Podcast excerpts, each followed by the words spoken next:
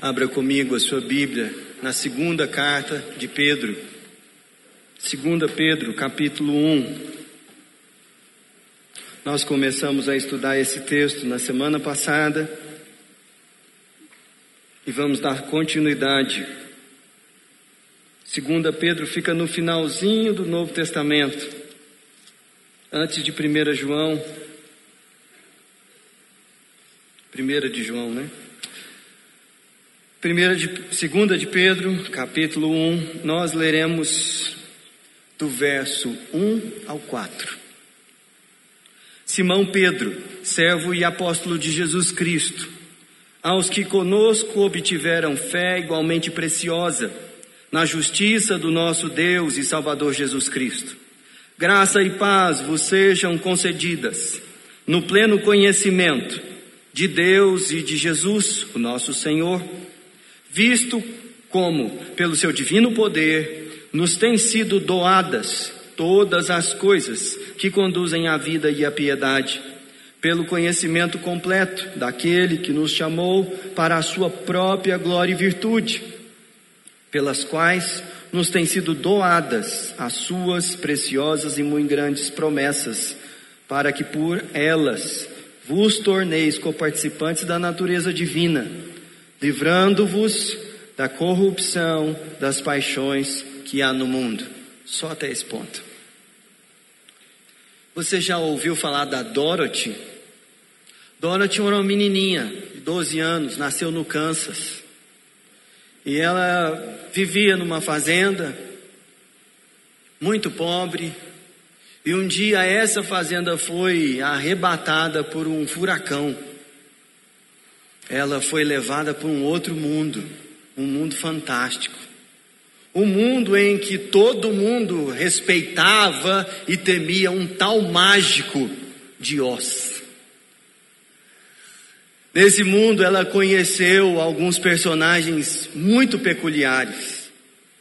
De cara, na sua chegada lá, ela matou uma bruxa que ela nem conhecia, e isso fez com que aquelas pessoas daquele mundo se aproximassem dela com muita gratidão. Mas ela conheceu também um espantalho, que queria de todo jeito ter um coração. Ela encontrou um boneco de lata, que parecia um robô, Aliás, o espantalho queria ter um cérebro, desculpa aqui o pregador. E o boneco de lata que queria ter um coração. Ela encontrou um leão que queria coragem, porque ele era covarde. E teve certa situação que ela descobriu que sapatinho, os sapatinhos que ela ganhou tinham um poder que ela desconhecia. E isso foi fundamental para ela que queria chegar no Kansas, poder vencer uma outra bruxa que estava lá. A história do Mágico de Oz, eu não tive acesso a ela pelo filme, mas pelo livro que a Isabel leu para os quatro filhos dela lá em casa. É. E aí eu percebi que essa história, ela apesar de ter alguns pontos de desconexão, às vezes é uma boa ilustração para nós cristãos, que achamos que precisamos receber algo que não temos, para que de fato possamos viver a vida plena que nós tanto desejamos. A história do mágico de Oz fala de um leão que tinha todos os componentes para assumir sua posição de liderança, mas ele se contentava com a sua covardia. Nós vemos um espantalho que é super articulado e inteligente, mas ele acha que precisava de um cérebro. Nós vemos um homem de lata, curiosamente afetivo, sensível, mas ele achava que precisava de um coração. Vemos uma menininha em cima de uns sapatinhos super poderosos que achava que precisava de muito mais coisa para vencer o que precisava ser vencido. Às vezes nós funcionamos desse jeito.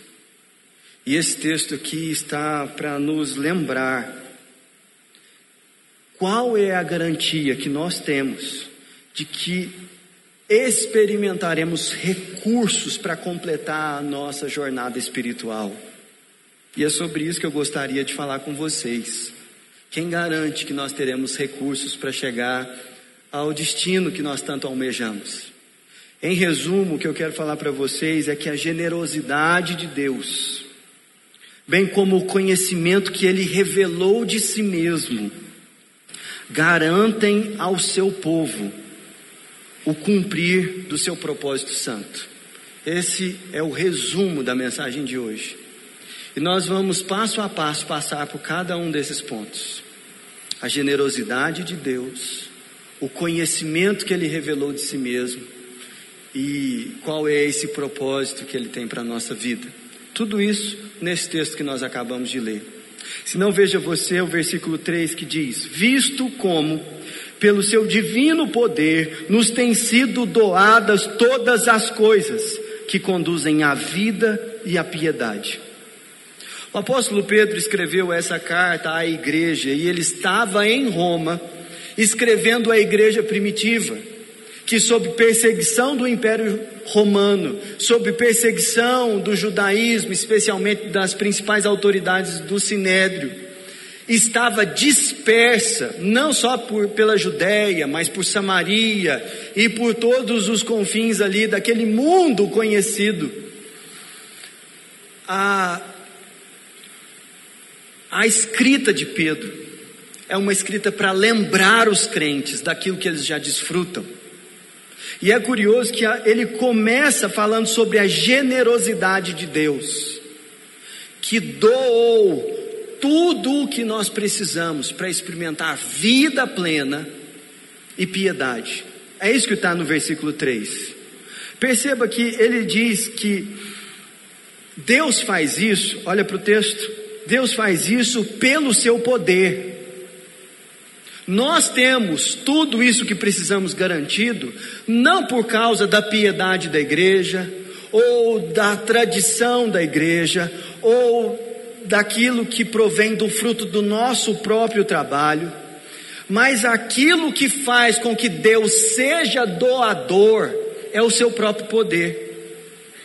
E às vezes a gente passa por alguns textos bíblicos sem refletir o que eles realmente dizem.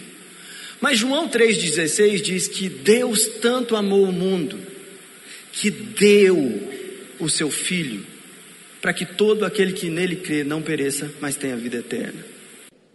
A dádiva do Evangelho é o Filho de Deus. Mas o que o apóstolo Pedro está dizendo aqui é que não, Deus não somente deu o seu Filho, mas com ele todas as coisas que conduzem à vida e à piedade. Isso não é algo que você tem que trabalhar para conquistar. Isso não depende do seu dízimo, da sua frequência na igreja, da sua disposição de trazer pessoas para a igreja. A mensagem do Evangelho é que do começo ao fim, no, o nosso relacionamento, a nossa caminhada com Deus, a vida espiritual é fruto da, do favor de Deus e da sua graça. E é isso que o texto está dizendo. Nos têm sido doadas todas as coisas que conduzem à vida e piedade. A ênfase do apóstolo Pedro é tão, tão grande nessa questão da dádiva, que ele repete a ideia no versículo 4. Se não, olha para o texto bíblico aí e diz: pelas quais nos têm sido doadas, e a palavra aparece novamente de propósito, as suas preciosas e muito grandes promessas. Olha que coisa interessante. Nós não estamos diante de um Deus fanfarrão, como o mágico de Oz, que se esconde de trás de uma capa de fama, mas nada é em si. O que o apóstolo Pedro está ensinando é que a partir de quem Deus é e o que ele fez, nós podemos ter a certeza que, com base na generosidade de Deus, tudo o que nós precisamos já nos foi concedido. Isso é uma mensagem maravilhosa. Pense, por exemplo, nas muito grandes e preciosas promessas de Jesus a nosso respeito. Promessas é um assunto delicado na Bíblia, porque tem muita gente que quer se relacionar com a Bíblia como se ela fosse um livro assim do tipo horóscopo. Você abre, dá uma olhada e sem nenhuma conexão pega uma promessa lá do tipo: onde pisar a planta dos seus pés, eu te darei. E aí lida com isso, pisando por aí, declarando coisas como se isso tivesse poder espiritual em si. Não, não é disso que nós estamos falando. Essa promessa especificamente, ela foi dada a Abraão, capítulo 15 de Gênesis. E Deus estava fazendo com que um propósito específico que ele tinha para Abraão se cumprisse na história. Que, ele fosse o pai de uma grande nação que ia ocupar um território específico para que o plano da salvação pudesse partir e sair de uma única família, se expandir para uma nação e alcançar todas as famílias da terra. Então, esse é o contexto dessa promessa. Agora, quando na nova aliança nós pegamos as promessas de Jesus para a igreja, todas elas são a nosso respeito. Isso é uma louvado seja o nome do Senhor por isso. Essa semana eu tive meditando nisso e fiz um resuminho de algumas poucas, porque se nós fôssemos ser exaustivos nisso, e eu quero incentivar algum adolescente a fazê-lo, no final aqui eu vou, vou dar o lance. Mas se nós fôssemos ser exaustivos nas promessas de Jesus, nós teríamos um documento muito grande. Nessa pastoral do boletim aí, eu quis te lembrar apenas de algumas que estão aí nos evangelhos. Por exemplo, em Mateus capítulo 11, nós temos um convite: Vinde a mim todos os que estáis cansados e sobrecarregados. Isso é um convite conectado a uma promessa. E qual que é a promessa? Eu vos aliviarei. Isso é uma promessa. É um compromisso de Cristo com todo aquele que se achega a Ele. E, isso, e, e, o texto segue: Tomem sobre vocês o meu jugo e aprendam de mim, porque sou manso e humilde de coração. Isso é uma instrução. E agora vem a promessa. Qual que é a promessa? Vocês acharão descanso para a sua alma. Isso é uma promessa. Deu para entender? Essas são as promessas que nós temos na palavra do Senhor, as muito grandes e preciosas promessas. E há muitas outras, do tipo: você pode estar preocupado com a vida após a morte, com o seu destino eterno. E Jesus prometeu: Eu vou preparar lugar para vocês. Isso é maravilhoso.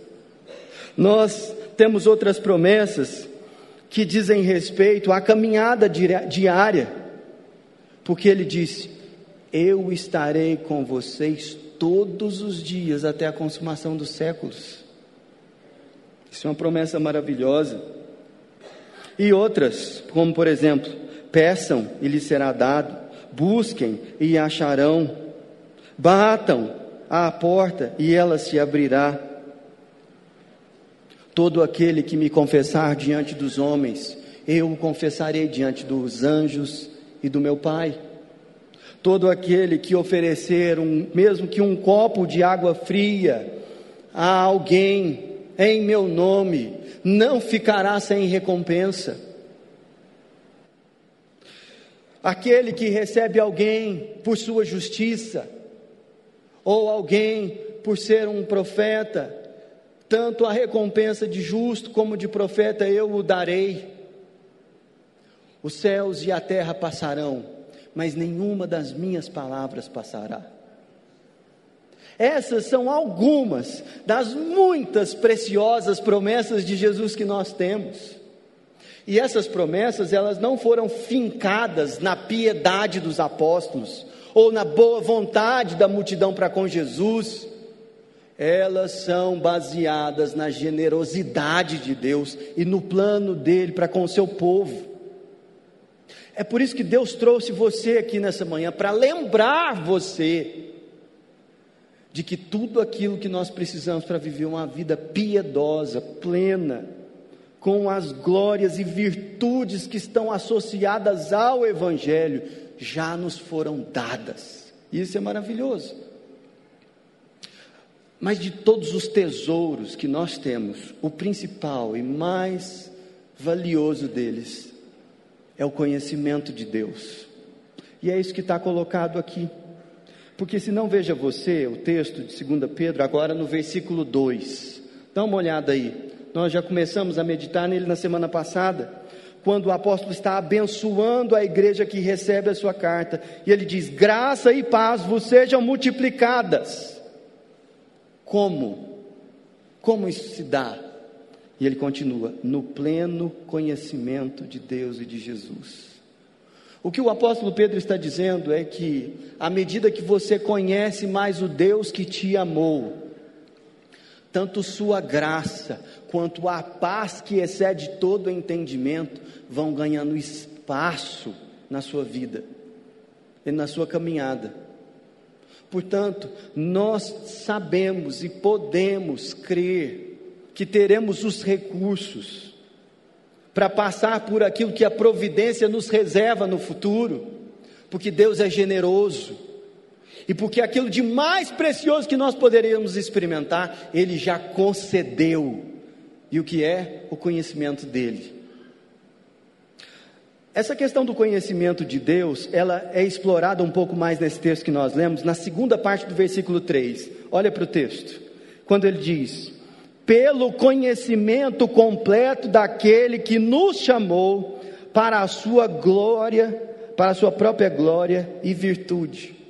Perceba que isso é importante para o apóstolo Pedro, que ele está dizendo que a glória de Deus e a virtude do seu caráter são experimentados por nós a partir do conhecimento dele. E isso é maravilhoso, sabe por quê? Porque em toda a sua generosidade, e santidade, Deus poderia, no seu plano, salvar-nos dos nossos pecados e manter-nos na ignorância a respeito dele. Não nos colocar em contato com ele necessariamente, mas simplesmente nos livrar da nossa condenação. Mas o que o texto está dizendo é que Deus, em sua glória, riqueza, santidade e generosidade, não somente resolveu perdoar os nossos pecados, mas ele se fez e se deu a conhecer. Isso é uma coisa extraordinária. Isso é algo que, em face ao sofrimento, é um tesouro tão grande que em situações de tribulação que eu e você nunca passamos na vida, um homem chamado Jó, ele diz: Antes eu te conhecia de ouvir falar, mas depois de tudo isso que eu vivi, embora tenha envolvido muito sofrimento, olha, eu te glorifico com mais intensidade ainda. Por quê? Porque conhecer a Deus é a vida eterna. É isso que Jesus disse. Que conheçam a Ti e ao Cristo que enviaste. Isso é a vida eterna. Conhecer a Deus. Deus se deixou conhecer. E o texto bíblico fala que ele, no versículo 2, ele se deixou conhecer plenamente. E no versículo 3 ele diz que ele se deixou conhecer completamente. E você pode falar assim: Poxa vida, mas eu não conheço nem a mim mesmo dessa forma. Eu não conheço nem as pessoas que moram comigo na, em casa dessa maneira. Vira e mexe, algumas facetas da minha personalidade me decepcionam tanto. Essas pessoas que moram comigo, eventualmente me surpreendem para o bem, mas também para o mal, e eu achava que eu os conhecia. Como que é essa história de eu poder conhecer a Deus? É uma história realmente miraculosa, impressionante. Mas a mensagem do Evangelho é que Deus não somente nos salva dos nossos pecados, mas a experiência mais extraordinária de conhecimento nos foi acessada. Porque se o mundo de Deus já é tão maravilhoso, com as suas leis, com a sua complexidade, quanto mais o Criador. E é isso que está sendo dito aqui. Nós recebemos o conhecimento de Deus. Como esse conhecimento se manifesta? Na presença do Espírito Santo na vida daquele que crê, testemunho interno do Espírito Santo, na revelação das Escrituras, que revelam o Deus e Pai de nosso Senhor Jesus Cristo, na comunhão dos santos, pelas quais nós podemos experimentar as faces do amor e do dom de Deus em pessoas diferentes, de maneira que a gente vai crescendo e aprendendo com os irmãos. Esse conhecimento está disponível para nós nas tribulações que Deus permite que a gente passe, para que nós conheçamos o seu poder de livrar, consolar, perdoar, guiar, pastorear o nosso coração. E diante de vários caminhos, esse conhecimento vai sendo derramado sobre o povo. Mas às vezes a gente vive como se não tivesse isso. Porque quando eu tiver um cérebro, porque quando eu tiver um coração, dizia o espantalho, o homem de lata, talvez. Não faz sentido, gente. Com o evangelho que nós carregamos, que nos foi revelado, nós adiarmos, nem que seja por um dia ou por uma semana, a possibilidade de viver uma vida abundante na presença do Senhor. E como isso se dá? Através de um chamado. Veja que bonito que nós vemos aqui apresentado para nós no versículo 3. Pelo conhecimento completo daquele que nos chamou para a sua própria glória e virtude. Não é que você tropeçou em Deus, não é porque por, pelas suas especulações de fé hoje você crê nele. A única explicação para a sua fé é que um dia, como aconteceu com o apóstolo Pedro, alguém chamou por ele e ele ouviu essa voz. Mesmo que nós não vivamos na época da encarnação de Jesus Cristo, com cada um daqueles que são filhos de Deus e que experimentam de um relacionamento com Ele, nós o conhecemos porque Ele nos chamou para andar com Ele, num relacionamento de vida. Eu acho muito bonito, me lembrando de uma vez que eu ouvi o Dr. Russell Shedd lá em Goiânia. E no final da, do culto, eles fizeram uma rodada de perguntas e respostas. E perguntaram assim para o Dr. Russell Shedd: Como é que foi o seu chamado? E a pergunta se referia a quando ele entendeu que deveria ser pastor. A resposta dele foi genial. Ele diz: Ah, eu era criança ainda, que é aquele estacão dele em inglês e eu ouvi a mensagem de que Deus deu o seu filho para amar pessoas como eu, para que pessoas impuras como eu pudessem andar com Ele, viver com Ele. Eu não tenho outro chamado, eu só tenho esse. Olha que coisa, olha a compreensão do Evangelho. O ser pastor, para ele, como um ofício, como uma missão, nem de perto era uma coisa que poderia ser considerada chamado depois da experiência que ele teve com Jesus. E às vezes a gente fica esperando alguma coisa acontecer para que de fato a gente viva no serviço cristão. Tem alguma coisa diferente no conhecimento daquele homem a respeito do seu Senhor. E a grande notícia é que isso também está disponível a você. Porque o Espírito Santo, que habitava no corpo do Shed, a Bíblia que ele lia, era a mesma da sua e da minha. E essa é a beleza do Evangelho. Agora, veja que o propósito santo da nossa caminhada também é apresentado aqui. E esse é o terceiro ponto, quando diz no verso 4, na segunda parte: Para que então, quando você vê um para quê na Bíblia, está vendo um propósito. Para que, por elas, isso é, pelas muito ricas e grandes promessas do Senhor, vos torneis coparticipantes da natureza divina, livrando-vos da corrupção, das paixões que há no mundo. E perceba aqui que o apóstolo Pedro, ele está ensinando que tudo aquilo que nós precisamos, nós já recebemos pela generosidade de Deus. Que o nosso maior patrimônio de fé é o conhecimento do Senhor. Mas uma transformação está em curso. Nós não somos o que um dia seremos. É por isso que o texto fala sobre nos tornarmos. Mas o curioso é que isso que estamos nos tornando tem a ver com quem Deus é. Vos torneis coparticipantes da natureza divina.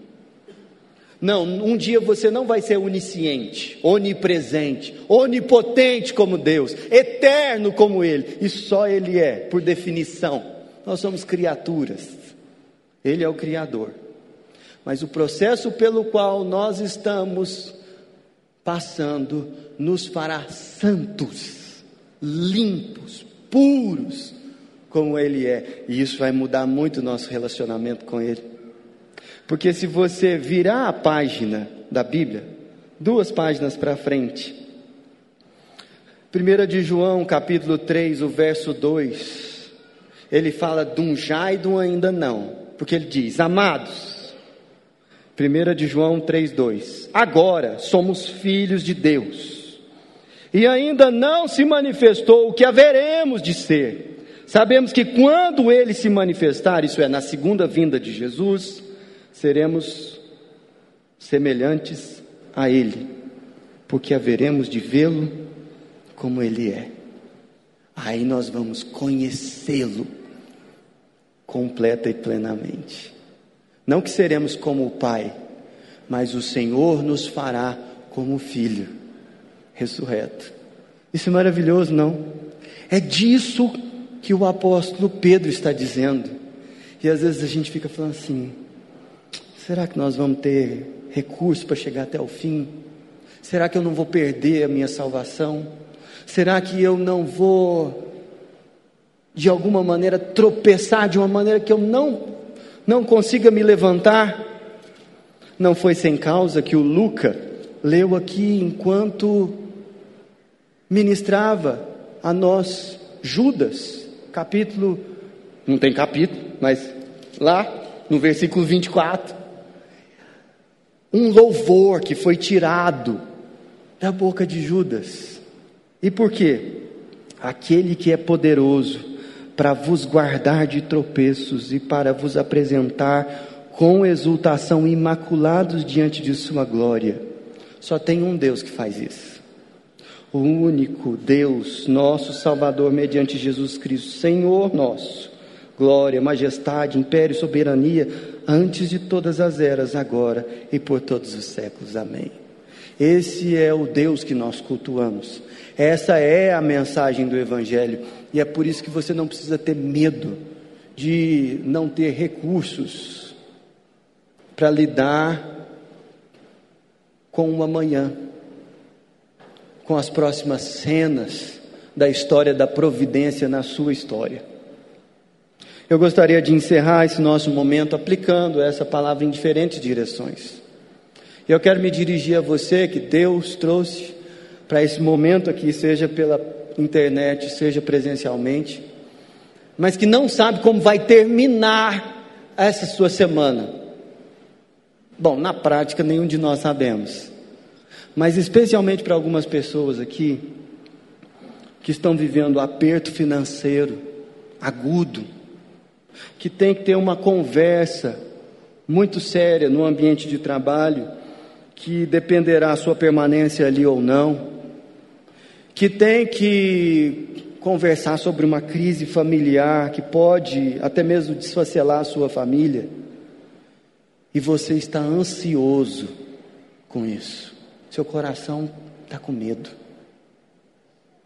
Deus trouxe você aqui nessa manhã para que você saiba que tudo aquilo que você precisará, nesse cenário e em qualquer outro, para viver uma vida santa, piedosa, gloriosa e cheia de virtude, Ele é o fiador que já te deu tudo isso. Você não precisa ter medo. Todas as promessas que Jesus fez ao seu povo não cairão no chão. E você veio aqui nessa manhã para ser lembrado disso. Você precisa se lembrar disso. Não tema, porque Ele é conosco. Louvado seja o nome do Senhor por isso. Mas eu quero conversar com você também, que está numa situação muito diferente. Você, pela graça de Deus, fruto do seu trabalho, dos seus relacionamentos, está numa situação muito confortável. Você tem um patrimônio que permite a você não trabalhar daqui para o resto da sua vida e desfrutar de uma vida muito confortável.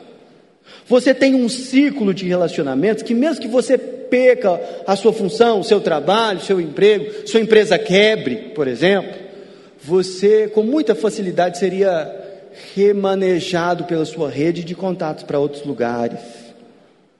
Eu queria te dizer que você está em grande risco nessa manhã grande risco.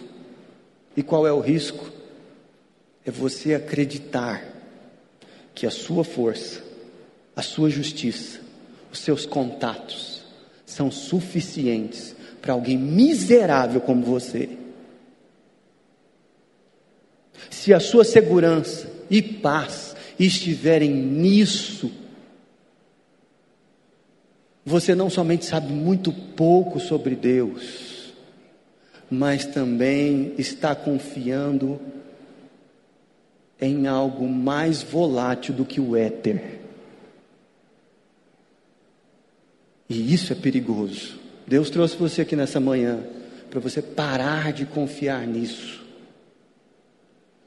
Porque há a possibilidade de eu e você conhecermos um Deus muito generoso. O Deus e Pai de nosso Senhor Jesus Cristo trouxe você aqui nessa manhã, para quem sabe,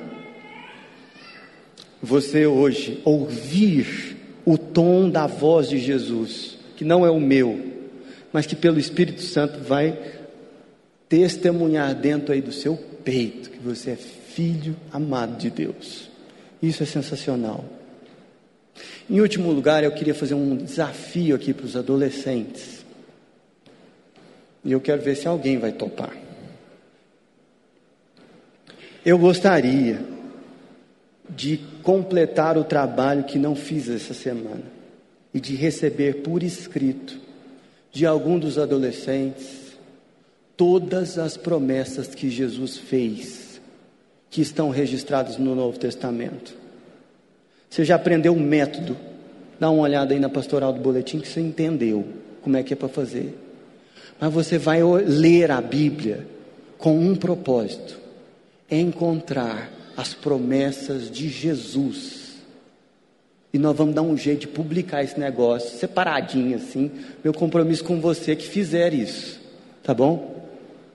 Mas é um desafio que eu coloco aí para a moçada da nossa igreja. Feche os seus olhos, vamos orar. Senhor Jesus, nós te louvamos porque o Senhor é generoso e ama pecadores como nós. Te louvamos, ó Deus, porque apesar da nossa indolência e da nossa capacidade de negligência com aquilo que o Senhor já nos deu, os dons do Senhor e as suas promessas não são revogáveis. Louvado seja o Senhor por isso. Bendito seja o teu santo nome. Nós te exaltamos nessa manhã porque o Senhor é bom e generoso em toda a tua bondade, o Senhor não somente nos salva de nós mesmos e da pecaminosidade desse mundo, como está colocado no texto que nós estudamos, mas também o Senhor nos salva para que possamos te conhecer ainda mais. E nós te pedimos, ó Deus, como o profeta disse na tua palavra, que o conhecimento do Senhor transborde, ó Deus, nas nações Oh Deus, como as águas enchem o mar, que o Senhor derrame o conhecimento do Senhor sobre nós, sobre as próximas gerações, para que nós não vivamos com medo, para que nós não vivamos ansiosos, para que nós possamos, ó Deus, desfrutar de tudo aquilo que o Senhor já nos deu. Senhor, nós clamamos assim, que a graça do Senhor Jesus Cristo, o amor do nosso Pai a comunhão, a consolação, o poder, as promessas do Espírito Santo na Sua palavra sejam sobre nós e sobre todo o povo de Deus, hoje e para sempre. Amém.